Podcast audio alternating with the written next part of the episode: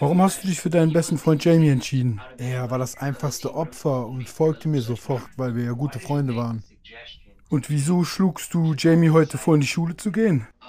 Weil ich vorhatte, ihn zu ermorden.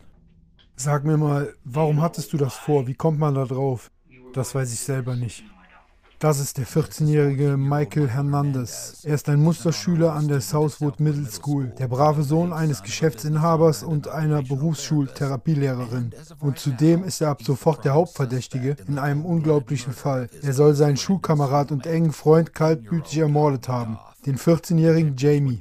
Die Ermittler fanden ihre gesuchten Antworten erst nachdem sie eines der grausamsten Verhöre, die sie je erlebt hatten, über sich ergehen ließen. Die folgende Aufnahme wurde nie zuvor gezeigt. Sie dokumentiert die Aussagen eines 14-jährigen Mörders. Am 3.2.2004 versammelten sich vor Schulbeginn die Schüler der Middle School, wie jeden Dienstag vor der Schule auf dem Lehrerparkplatz, um sich dort mit Freunden zu treffen und darauf zu warten, dass um 8.50 Uhr die Türen öffnen. Zunächst dachte sich niemand etwas dabei, als zwei der der Schüler nicht wie üblich zu dem Treffen erschienen. Kurz vor Unterrichtsbeginn öffneten sich die Türen und die Schüler strömten in die Schule. Auf dem Weg in ihre Klassen beschloss sich ein Junge dazu, im zweiten Stock noch einen kurzen Boxenstopp auf der Jungentoilette einzulegen. Er konnte nicht im geringsten ahnen, was das für ein traumatisches Erlebnis werden würde. Beim Betreten der Toilette kam ihm in aller Seelenruhe ein Schüler entgegen, den er nicht kannte. Als der Junge dann weitere Schritte in die Toilette machte, entdeckte er eine einzelne schwarze Schultasche und plötzlich fielen ihm im Eingangsbereich ein paar Blutflecken und Blutspritzer auf. Um zu prüfen, ob die Toiletten besetzt waren, kniete er sich auf den Boden und schaute unter den Türen hindurch. Es war tatsächlich noch jemand auf der Toilette, aber irgendwas stimmte nicht. In der Kabine hatte sich eine riesige Blutlache gebildet und zwei Füße schienen vor der Kloschüssel runterzuhängen. Mit einem riesigen Schreck stand der Junge wieder auf und alarmierte einen Sicherheitsbeamten, den er in der Nähe antraf. Er informierte ihn, dass auf dem jungen Klo jemand blutete, doch der Wachmann Mann nahm den Jungen zunächst gar nicht ernst. Er sagte ihm, er solle sofort in seine Klasse gehen. Dort erzählte der Junge einem Freund, was er gesehen hatte. Und die beiden Jungen gingen zurück auf die Toilette, die sich langsam mit dem Gestank vom warmen Blut zu füllen begann.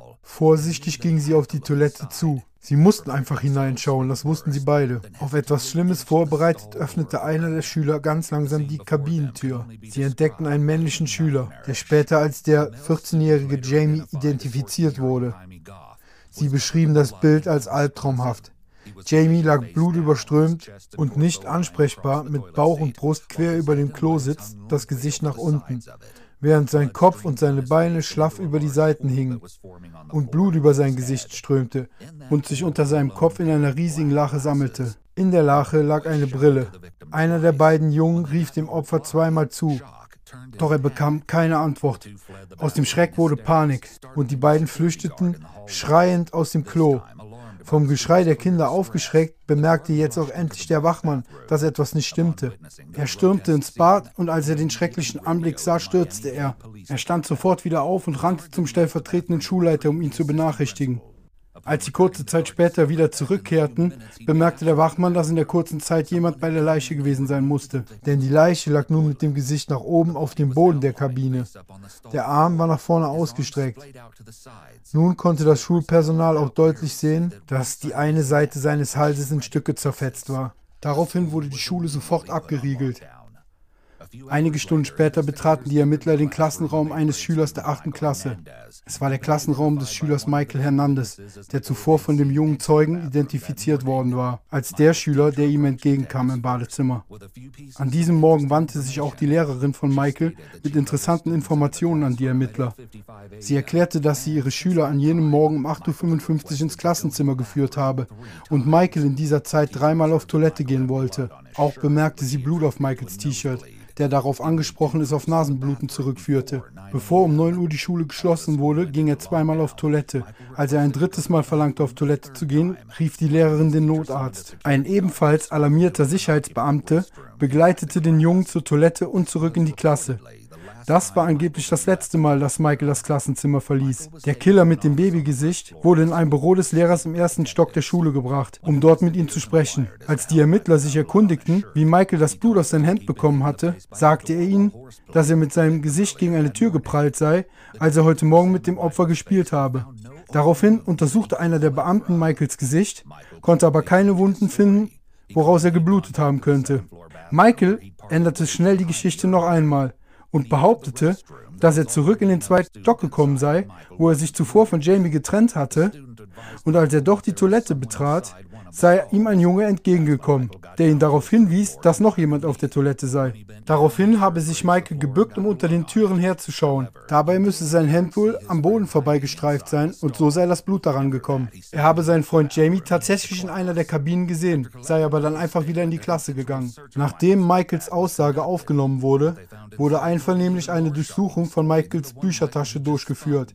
Die darin gefundenen Gegenstände erzählten eine weitaus schockierendere Geschichte als jene, die Michael ihnen erzählt hatte. In der Tasche befanden sich eine rote Jacke und zwei Latexhandschuhe, alles mit Blut beschmiert. Der Ermittler bat Michael, ihn auf die Wache zu begleiten. Mittlerweile waren es 13.40 Uhr. Auf der Wache angekommen, wurde Michael in das Büro der Mordkommission von Miami-Dade gebracht, wo er den Ermittlern erneut eine völlig neue Geschichte präsentierte. Die nun neue Version, die sie gleich sehen werden, war noch unglaublicher und beunruhigender als alles, was die Ermittler bisher gehört hatten. Die folgenden, noch nie zuvor gezeigten Filmaufnahmen wurden von einem qualifizierten Spezialistenteam der Polizei analysiert, darunter ein Fachmann für Delinquenzverhalten, ein Rechtsanwalt, ein ehemaliger Staatsanwalt sowie ein Psychologe.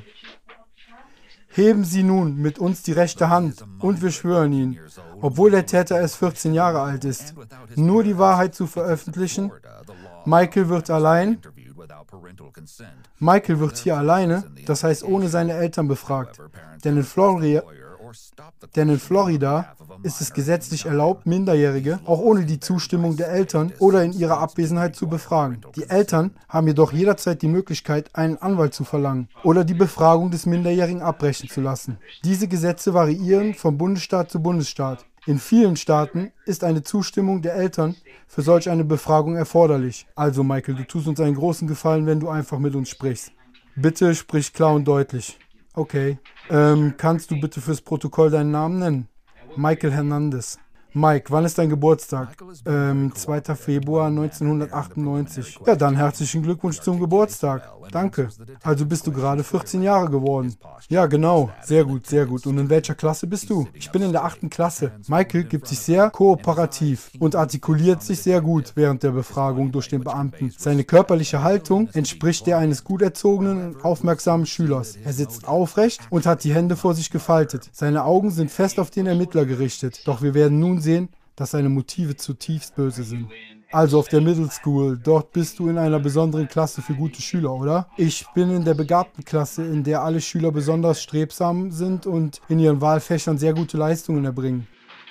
Ähm, ja, dann kannst du also lesen und schreiben in englischer Sprache. Ja, richtig, das kann ich. Wie sind denn deine Noten so in der Schule? Also eigentlich nur Einsen und Zweien. Michael scheint sehr stolz auf seine außergewöhnlichen schulischen Leistungen zu sein. Er identifiziert sich sehr mit seiner außergewöhnlichen Intelligenz. Okay, kennst du eine Person mit dem Namen Jay oder Jamie Gott? Ja, ich kenne ihn. Es wird hier bei uns Jamie ausgesprochen, kommt aber aus dem spanischen Jamire.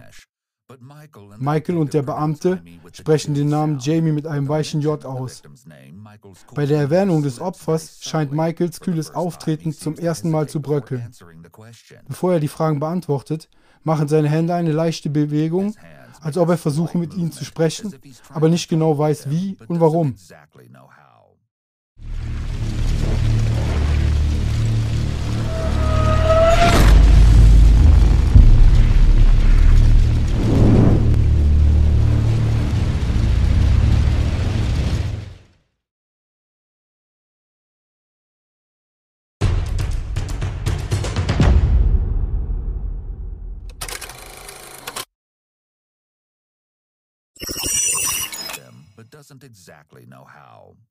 Also, du kennst Jamie. Ja, wir waren beste Freunde seit der siebten Klasse. Bedenken Sie, der genannte Jamie ist das Opfer in diesem Fall. Okay, also wie alt war er? 14.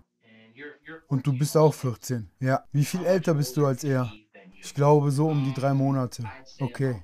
Hierbei muss man sagen, dass bei so einem Verhör von den Ermittlern dem Verdächtigen normalerweise überwiegend offene Fragen gestellt werden. Wie zum Beispiel, erzähl mir von Anfang an, was du heute gemacht hast. Hier arbeitet der Ermittler allerdings vorwiegend mit Suggestivfragen. Vermutlich tut er dies mit Rücksichtnahme auf das Alter des Täters. Mike, wann bist du zur Schule gegangen ungefähr? Das muss so zwischen 8.15 Uhr und 8.30 Uhr gewesen sein. Was hast du dann an der Schule gemacht? Ich ging zum Zaun des Parkplatzes an der Außenseite. Zum nördlichen Parkplatz meinst du? Warum genau dorthin? Da haben wir uns immer mit ein paar Leuten getroffen, um abzuhängen. Vor dem Unterricht? Ja.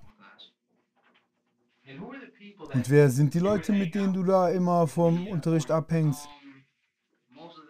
Meistens hänge ich mit Jamie, Andre und Martin dort ab.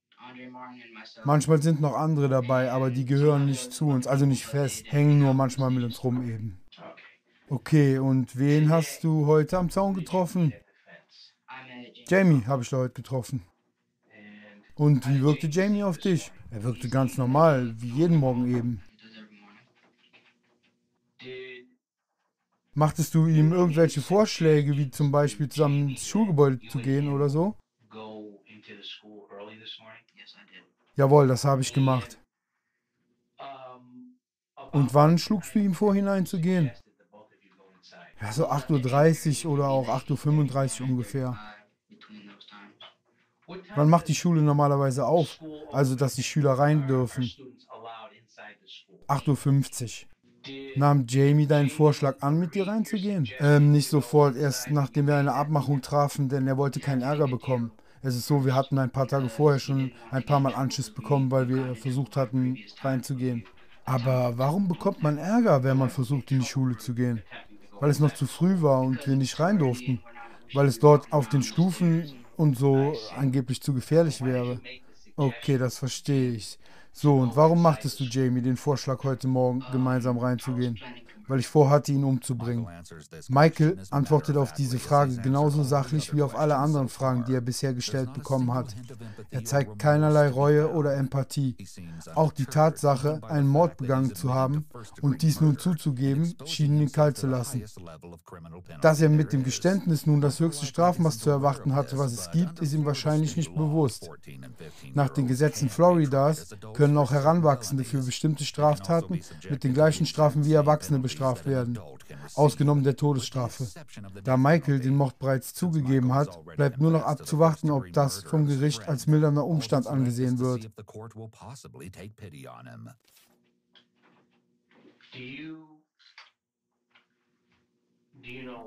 Erklär mir, warum du das wolltest. Ich weiß es selber nicht. Wie hattest du es vor? Also, wie wolltest du ihn umbringen? Ich wollte ihn in eine Kabine ziehen, in eine der hinteren. Die sind immer größer und da hätte ich was mehr Platz gehabt. Und das war in der Toilette. Ja, in der Männertoilette. In welchem Stock? Im zweiten. Okay, und das ist eine Männertoilette. Ja, ist es.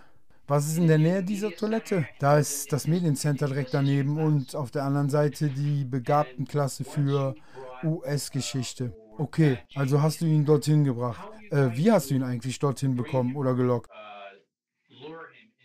Wir gehen normalerweise immer sofort auf die Toilette, nachdem wir oben sind, damit wir nicht von der Security erwischt werden. Okay. Und auf der Toilette lockte ich ihn in die Kabine, indem ich zu ihm sagte, komm mal her, ich muss dir was zeigen. Als ich ihn dann in der Kabine hatte, sagte ich ihm, er solle sich umdrehen, denn ich wollte ihn überraschen. Davor zog ich mir noch die Handschuhe an. Das bekam er mit und ich sagte zu ihm, ähm, Du bist zu schnell, warte, warte. Ich sagte, ich würde sie einfach bequem finden. Es ist gut möglich, dass Michaels Erzählgeschwindigkeit mit seiner Aufregung stieg, weil er das erste Mal die Chance hatte, darüber zu reden. Das kann eine Person dazu bringen, das Ganze noch einmal mit denselben Emotionen wie bei der ursprünglichen Tat zu durchleben. Sein schnelles Sprechen könnte aber auch daran liegen, dass er es nicht erwarten kann, seine Klugheit zu zeigen, indem er alle wissen ließ, wie gut er sich vorbereitet hatte. Er möchte vielleicht auch von dem Ermittler bewundert werden, dafür, wie gut er den Angriff geplant hat. Michael möchte unbedingt beweisen, beweisen, dass er in vollem Umfang kooperiert bei dieser Befragung. Er wirkt, als säße er bei einem Vorstellungsgespräch. Es ist auch auffällig, dass er, obwohl er dort sitzt, überhaupt keine Angst zu haben scheint. Als ob es ihn überhaupt nicht kümmere, seinen besten Freund umgebracht zu haben und dafür gefasst worden zu sein. Okay, du sagtest also, du hättest Handschuhe angezogen. Was waren das für Handschuhe? Latexhandschuhe. Woher hattest du diese? Meine Mutter hat sie beim letzten Mal gekauft. Warum hat sie sie gekauft? Hattest du sie darum gebeten? Ja, ich bat sie darum. Ich sagte ihr, ich brauche sie für die Wissenschaftsklasse. Es ist also nicht zu leugnen, dass Jamies Mord vorsätzlich geschah. Noch beunruhigender ist allerdings, dass Michael vor der Tat anscheinend alle Möglichkeiten und Störfaktoren in Betracht gezogen hat und alles bis ins kleinste Detail geplant hat. Bei einer weiteren gründlichen Durchsuchung von Michaels Rucksack wurde ein Geheimfach gefunden. Ein Schlitz im Innenfutter, welches mit Klettverschluss an der oberen Seite wieder geschlossen werden konnte. Er hatte also sogar damit gerechnet, durchsucht zu werden. In genau diesem Fach bewahrte er die Mordwaffe auf. So, jetzt seid ihr also beide in der Kabine, richtig? Ja, sind wir. Du bist ihm also in die Kabine gefolgt oder ging er vor? Ja, ja, ich folgte ihm. Und dann hast du die Tür zugeschlossen. Ja, ja, das habe ich. Und was ist dann passiert? Okay, also ich habe ihm gut zugeredet und ihm beruhigend erklärt, dass ich meine Hand über seinen Mund legen müsste. Und dann hob ich seinen Kopf an und machte seinen Hals lang. Stand er mit dem Rücken zu dir oder schaute er dich an? Er stand mit dem Rücken zu mir. Und dann hast du ihm deine Hand über seinen Mund gelegt. Ja, genau. Und welche Hand hast du dafür benutzt, ihm sie über den Mund zu legen? Meine linke. Was hast du dann als nächstes gemacht? Also bevor ich meine Hand über seinen Mund gelegt habe, hatte ich mein Messer in die Hand genommen und die Klinge war auch schon draußen. Wo hattest du denn das Messer mit der offenen Klinge aufbewahrt? In meiner Jackentasche. Welche Farbe hatte die Jacke, die du heute anhattest? Ähm, es ist eine rote Jacke. Und ähm, das, was du jetzt trägst, hast du auch heute Morgen getragen. Ja. Der Detective fragt Michael eine Menge Kontrollfragen, das heißt Fragen, auf die er die Antwort bereits kennt. Diese stellt er, um zu sehen, ob Michael ihm gegenüber ehrlich ist. Und er stellt sie auch, um zu sehen, ob die Antworten mit den bisher ermittelten Beweisen übereinstimmen. Was hast du dann gemacht? Ja, ich nahm mein Messer in die Hand und schlitzte ihm die Kehle auf. Kannst du dich noch daran erinnern, in welche Richtung du ihm die Kehle aufgeschlitzt hast? Ja, von links nach rechts. Michael kann sich an jedes Detail von dem Mord erinnern, sogar in welche Richtung er die Kehle seines besten Freundes aufgeschlitzt hat. Das ist signifikant, da es darauf hindeutet, dass Michael während der Tat überhaupt nicht dissoziiert hat wie andere Täter, die während so einer abscheulichen Tat einen Blackout haben, weil die Situation so stressig ist. Michael war aber sehr aufmerksam und hat von Anfang bis Ende bewusst mitbekommen, was er getan hat. Und diese Vorstellung ist besonders abscheulich. Und ganz besonders, wenn man durch die Autopsie erfährt, was Michael seinem jungen Schulkamerad angetan hat. Die Autopsie von Jamie ergab, dass Michael seinen besten Freund nicht nur die Kehle aufgeschlitzt hatte, sondern auch über 40 Mal in den Hals gestochen hatte. Man muss sich vorstellen, dass dieses 14-jährige Kind die ganze Zeit die volle Kontrolle hatte und jeden einzelnen Stich und Schnitt genoss. Okay, hat Jamie irgendwas gesagt oder getan oder Anstalten gemacht, sich zu wehren? Ja, er drehte sich um, nachdem ich das getan hatte. Er bat mich darum, ihn nicht zu töten. Ich sagte okay, was natürlich eine Lüge war. Dann bemerkte ich, dass die Kabinentür offen war. Dann habe ich sie wieder geschlossen und stach weiter auf ihn ein. Wo genau hast du hingestochen, Mike? Ich bin mir nicht ganz sicher, aber ich vermute um die Hauptschlagader herum. Genau hier. Hast du ihn auch noch woanders am Körper gestochen? Nein, im Grunde nur in den Nacken, aber einmal auch in die Schläfe, glaube ich. Das war genau hier auf der linken Seite seines Gesichts. Michael redet sehr sachlich und kann es kaum erwarten, dem Detective zu zeigen, wie schlau er ist. Und dieser Gedanke scheint bei Michael noch über den Gedanken der Selbstrettung zu stehen. Da er bereitwillig alles zugab und Jamie getötet zu haben, kann er sich der Konsequenzen nicht bewusst gewesen sein. Oder aber sie sind ihm einfach egal. Sein junges Alter könnte auch eine Rolle spielen, dass er bereitwillig alles aussagt. Der präfrontale Kortex eines Menschen entwickelt sich erst im 25. Lebensjahr vollständig. Michael könnte sich allerdings nach der Tat auch noch aufgeputscht haben, um sich mächtig zu fühlen. Und auf dem Hoch dieser Welle wollte er einfach prahlen und hat deswegen die Folgen seines Geständnisses nicht bedacht. So, Mike, danach, äh, nachdem du es getan hattest, was hast du dann gemacht? Ich habe mir die Handschuhe ausgezogen und sie die Toilette runtergespült. Dann ging ich zum Waschbecken, um mich sauber zu machen, als dann die Leute reinkamen. Deswegen ließ ich das dort oben und ging eine Etage tiefer in die Toilette. Okay, warte, lass mich dich bitte kurz unterbrechen. Nachdem du ihn erstochen hattest, ist Jamie da auf die Toilette gefallen oder auf den Boden? Nein, er ist direkt in diese Position gefallen, in der er auch gefunden wurde. Ich habe dann nur noch seinen Kopf runtergedrückt, damit er nicht nach Luft schnappen konnte.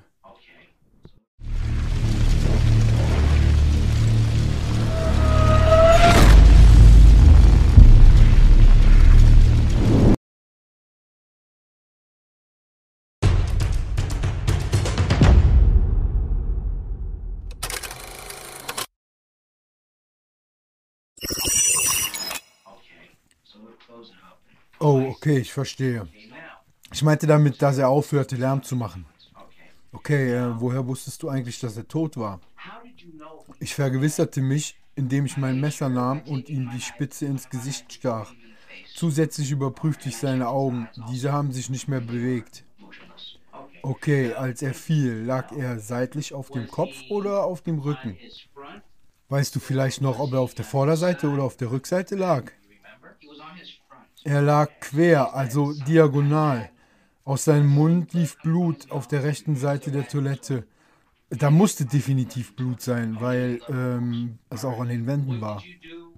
Gut, gut. Ähm, was hast du mit der Jacke und dem Messer gemacht? Also ich steckte das Messer, ähm, es, war, es war gebrochen von den Stichen und deshalb konnte ich es nicht richtig schließen. Also habe ich es so gut wie möglich geschlossen und in meine Jackentasche gesteckt. Ich versuchte noch etwas Blut von der Jacke abzuwischen und dann zog ich die Jacke aus. Stopp, Moment. Als Michael wieder gebeten wurde, etwas langsamer zu sprechen, scheint er wieder mitgerissen zu werden von seiner Geschichte, die er erzählt. Sowohl seine Gestik wie auch sein Tonfall scheinen deutlich abgestumpft zu sein, während er aber vor Angst oder aus Aufregung schneller spricht. Es gibt keine großartigen Schwankungen in der Tonlage. Ob er davon spricht, seine Handschuhe holen zu gehen oder seinen besten Freund brutal erstochen zu haben und sogar über überprüft zu haben, ob er tot ist. Ich sagte zu ihr, ich bräuchte sie für einen Wissenschaftskurs. Dann nahm ich das Messer heraus und stach ihm in den Nacken. Ich zog die Jacke noch nicht aus, ich wischte nur das Blut ab. Dann ging ich ins Erdgeschoss, ins Bad und wusch mir alles ab, auch mein Zeug in der Jacke.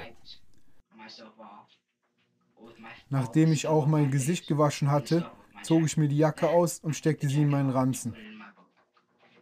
Du sagtest eben, du hättest die Handschuhe runtergespült. Wie viele? Zwei Stück. Wie viele Paar Handschuhe hattest du insgesamt dabei? Zwei Paar, also vier Stück. Wo hast du das zweite Paar aufbewahrt? In derselben Jackentasche, in der ich auch das Messer hatte. Bevor du heute Morgen die Handschuhe übergezogen hast, musstest du davor irgendwelchen Schmuck abnehmen? Ja, ich habe meine Ringe abgenommen, weil sie durch das Latex geschnitten hätten.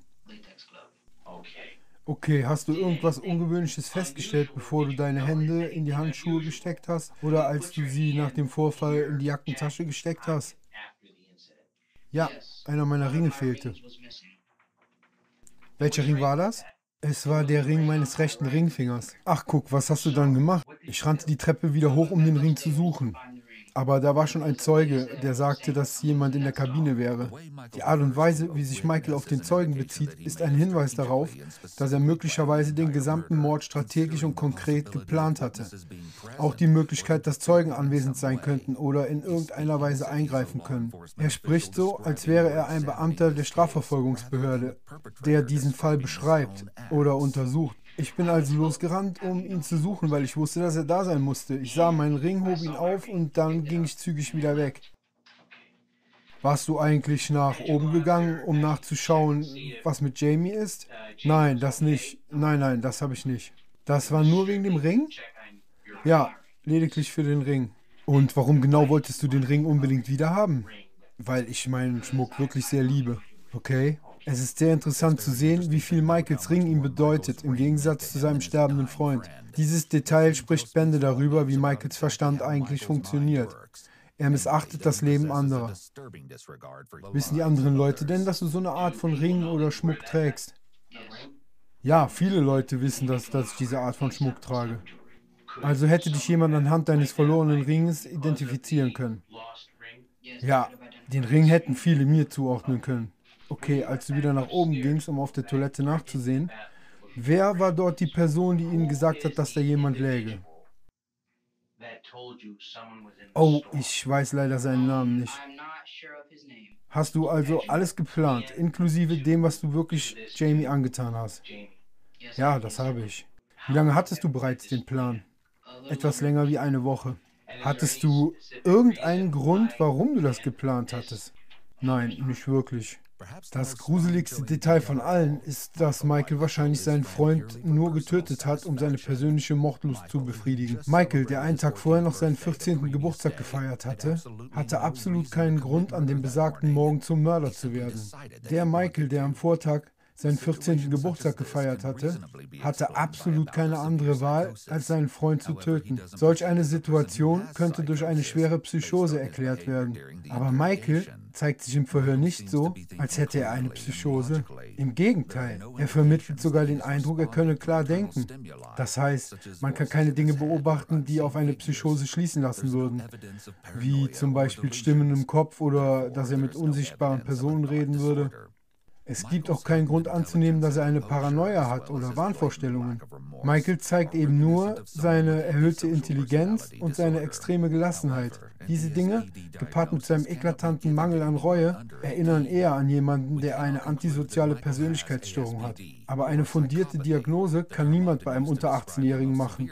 Wie auch immer, wir können jedenfalls nicht zu dem Schluss kommen, dass Michael eine Psychose hat. Wir können aber auch nicht sicher sagen, ob er eine schwere Form von einer antisozialen Persönlichkeitsstörung hat. Und das können wir nicht nur, weil uns dazu wichtige Informationen fehlen, sondern auch, weil er erst 14 Jahre alt ist und damit zu jung für eine Diagnose. Michaels Verhalten passt am ehesten zu einer Verhaltensstörung, weil er vorher auch schon aufgefallen ist mit Dingen wie Gleichaltrige verspotten oder körperlich anzugreifen, worüber wir später noch mehr hören werden. Wenn wir ihn trotzdem diagnostizieren müssten, könnte das nüchterne Verhalten ein Indiz darauf sein, dass bei ihm eine Psychopathie vorliegt. Denn dann können die Täter, wenn sie zu der Person, die sie ermordet haben, befragt werden oder von dieser Bilder sehen, oder man ihnen sagt, dass die Person irgendwie anders gelitten hatte, ohne jede emotionale Reaktion darauf antworten. Ähm, warum hast du dich ausgerechnet für Jamie entschieden, deinen Kumpel? Weil es von allen das einfachste Opfer war. Denn weil wir so gute Freunde waren, wusste ich genau, dass er mir auf die Toilette folgen würde und dort machen würde, was ich sage. Okay. Ähm, ich habe dich eben nach einer Person namens Andre gefragt. Ja, weißt du, wen ich damit meine? Ja, das weiß ich, Andre. Wie alt ist Andre? Er ist 13. Und in welche Klasse geht Andre? Er geht in die achte Klasse. Ähm, ist er ein guter Freund von dir? Ja. Geht er in deine Klasse? Nein, geht er nicht. Wie lange kennst du ihn schon? Ich kenne ihn seit der vierten oder fünften Klasse. Und ich weiß, dass du mir vorhin erzählt hast, dass du, Andre und Jamie normalerweise zusammen morgens am Zaun abhängen, richtig? Ja.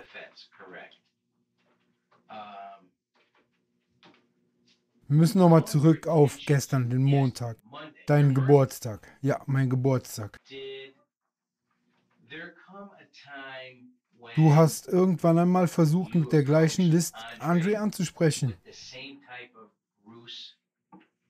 Ja, das habe ich. Da waren Andre und Jamie und ich auf der Toilette im hinteren Teil. Welche Toilette? Also nicht der, auf dem heute das Opfer gefunden wurde. Dass Michael von Jamie als dem Opfer redet, macht deutlich, wie distanziert er sich von ihm fühlt. Er ist also möglicherweise nicht in der Lage dazu, zumindest scheint es ihm sehr schwer zu fallen, emotionale Bindungen mit anderen Menschen einzugehen. Das könnte möglicherweise ein Indiz für eine Psychopathie sein. Und es zeigt Michaels Mangel an prosozialen Emotionen. Empathie und emotionale Bindungen nennt man prosoziale Emotionen. Psychopathen zeigen sich oft in Stresssituationen als emotional distanziert distanziert und gleichgültig, weil sie im Allgemeinen der Gesellschaft gegenüber oder dem Menschen gegenüber apathisch sind. Die Tatsache, dass Psychopathen emotional distanziert sind, hilft ihnen in solch einer Situation cool zu bleiben. Normale Menschen wären in so einer Situation einer Mordtat und ein Verhör total nervös und ängstlich. Was hattest du gestern für Absichten im Kopf, als Andre dich besuchte? Ich wollte ihn töten, ähm, genauso wie ich Jamie getötet habe. Nur mit dem Unterschied, dass ich Andre in den Rücken stechen wollte. Und hier rein, in den Hals. Und das wäre auch so gekommen. Bei wem hattest du das vorzumachen? Andre wollte ich fertig machen. Michael ist geradezu begeistert von der Möglichkeit, jede Kleinigkeit zu enthüllen und von dem schrecklichen Plan, seine Freunde umzubringen, jedes minutiös geplante Detail zu verraten.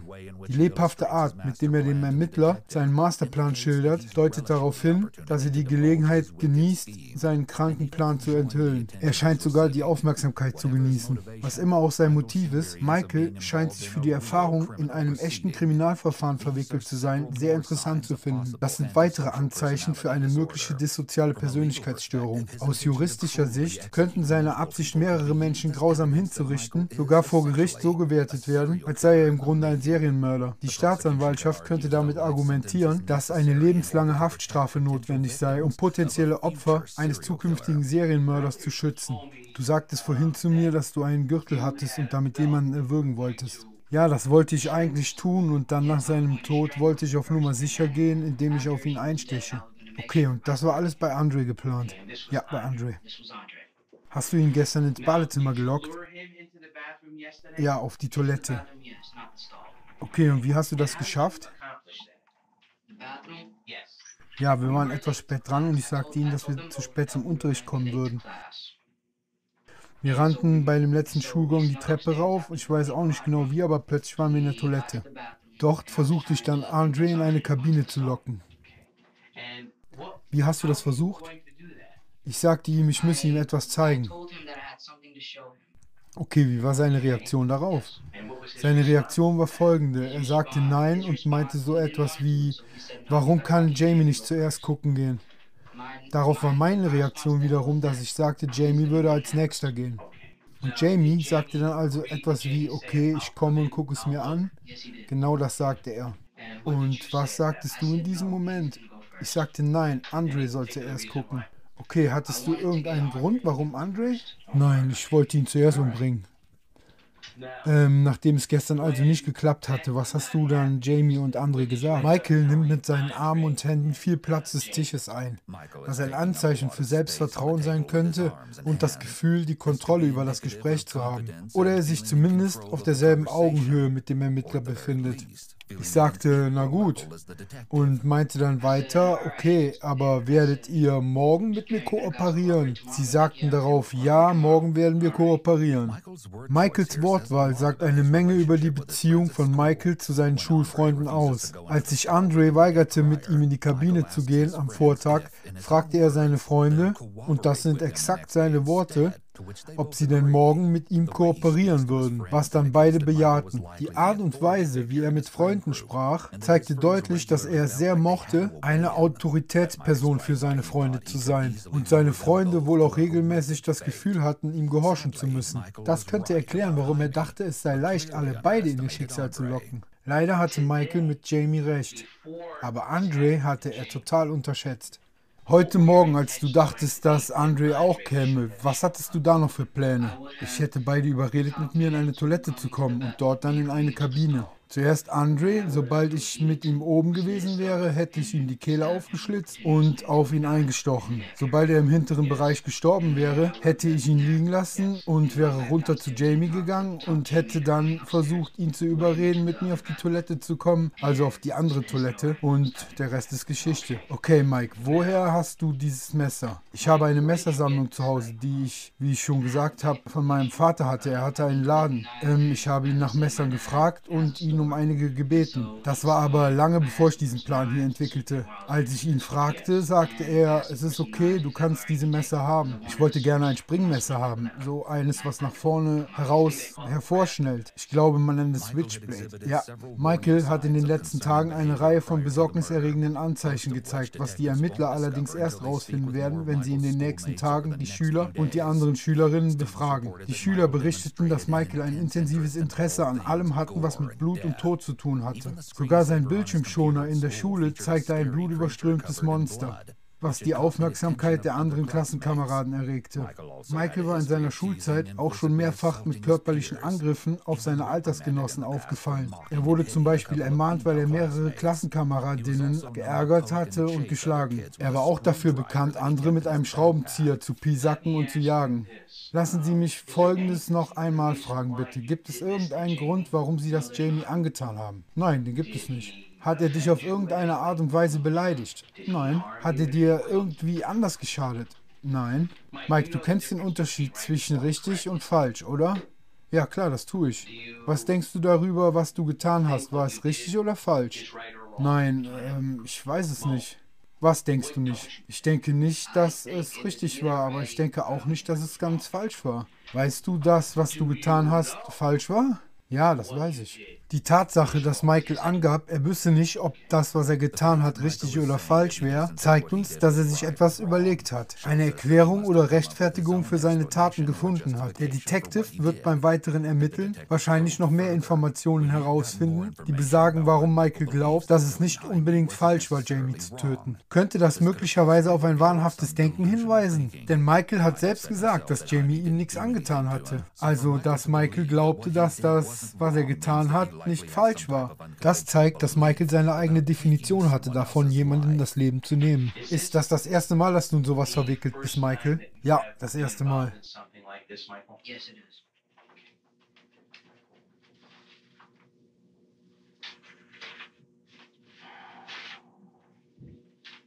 Tut es dir leid, was heute passiert ist? Nein, tut es mir nicht. Und es war ein Angriff ohne eine Art von Provokation, ja? Ja, war's. Also was du mir gesagt hast, hast du mit bestem Wissen und Gewissen ausgesagt und alle Angaben waren ehrlich und korrekt. Ja. Es hat dich also niemand zu dieser Aussage gezwungen oder dir gedroht. Wir haben dich alle nett behandelt, ja? Ja. Danke, Michael. Dann habe ich jetzt erstmal keine weiteren Fragen. Nach dieser Vernehmung wurde Michael in die Jugendstrafanstalt gebracht. Michael stand vier Jahre später vor Gericht und plädierte auf nicht schuldig aufgrund von Unzurechnungsfähigkeit. In seinem Prozess wurde ein besonders verblüffendes Beweisstück vorgebracht, nämlich Michaels Notizbuch, in dem mehrere Informationen über berühmte Serienmörder enthalten waren, ebenso eine Liste von Menschen, die er plante zu töten, unter anderem auch seine eigene Schwester. Dazu lag ein Manifest bei, in dem er erklärte, dass er durch sein Töten die Welt reinigen würde. Die Jury hatte keine Mitleid mit ihm. Und so wurde Michael Fernandez am 24.09.2008 für schuldig des Mordes an Jamie befunden, sowie des versuchten Mordes an Andre und zu einer lebenslangen Haftstrafe verurteilt, ohne Bewährung, plus 30 Jahre wegen dem versuchten Mord. Acht Jahre später gab es eine unvorhergesehene Wandlung, denn es gab ein Urteil des obersten Gerichtshofs, welches besagte, dass die Verurteilung von Minderjährigen zu lebenslanger Haftstrafe rechtswidrig sei. Michael legte Berufung ein und wurde 2016 erneut vor Gericht gestellt. Doch er wurde dort auch zu lebenslanger Haft verurteilt und zurück ins Gefängnis gebracht, um den Rest seiner Strafe zu verbüßen. Allerdings blieb er nicht lange im Gefängnis, denn am 29. April 2021 kollabierte Michael plötzlich und kurz darauf wurde er für tot erklärt. Als Todesursache wurden Herzrhythmusstörungen oder ein unregelmäßiger Herzschlag in Verbindung mit krankhafter Fettleibigkeit angegeben. Michael starb im Alter von 31 Jahren, nachdem er insgesamt 13 Jahre im Gefängnis verbracht hatte.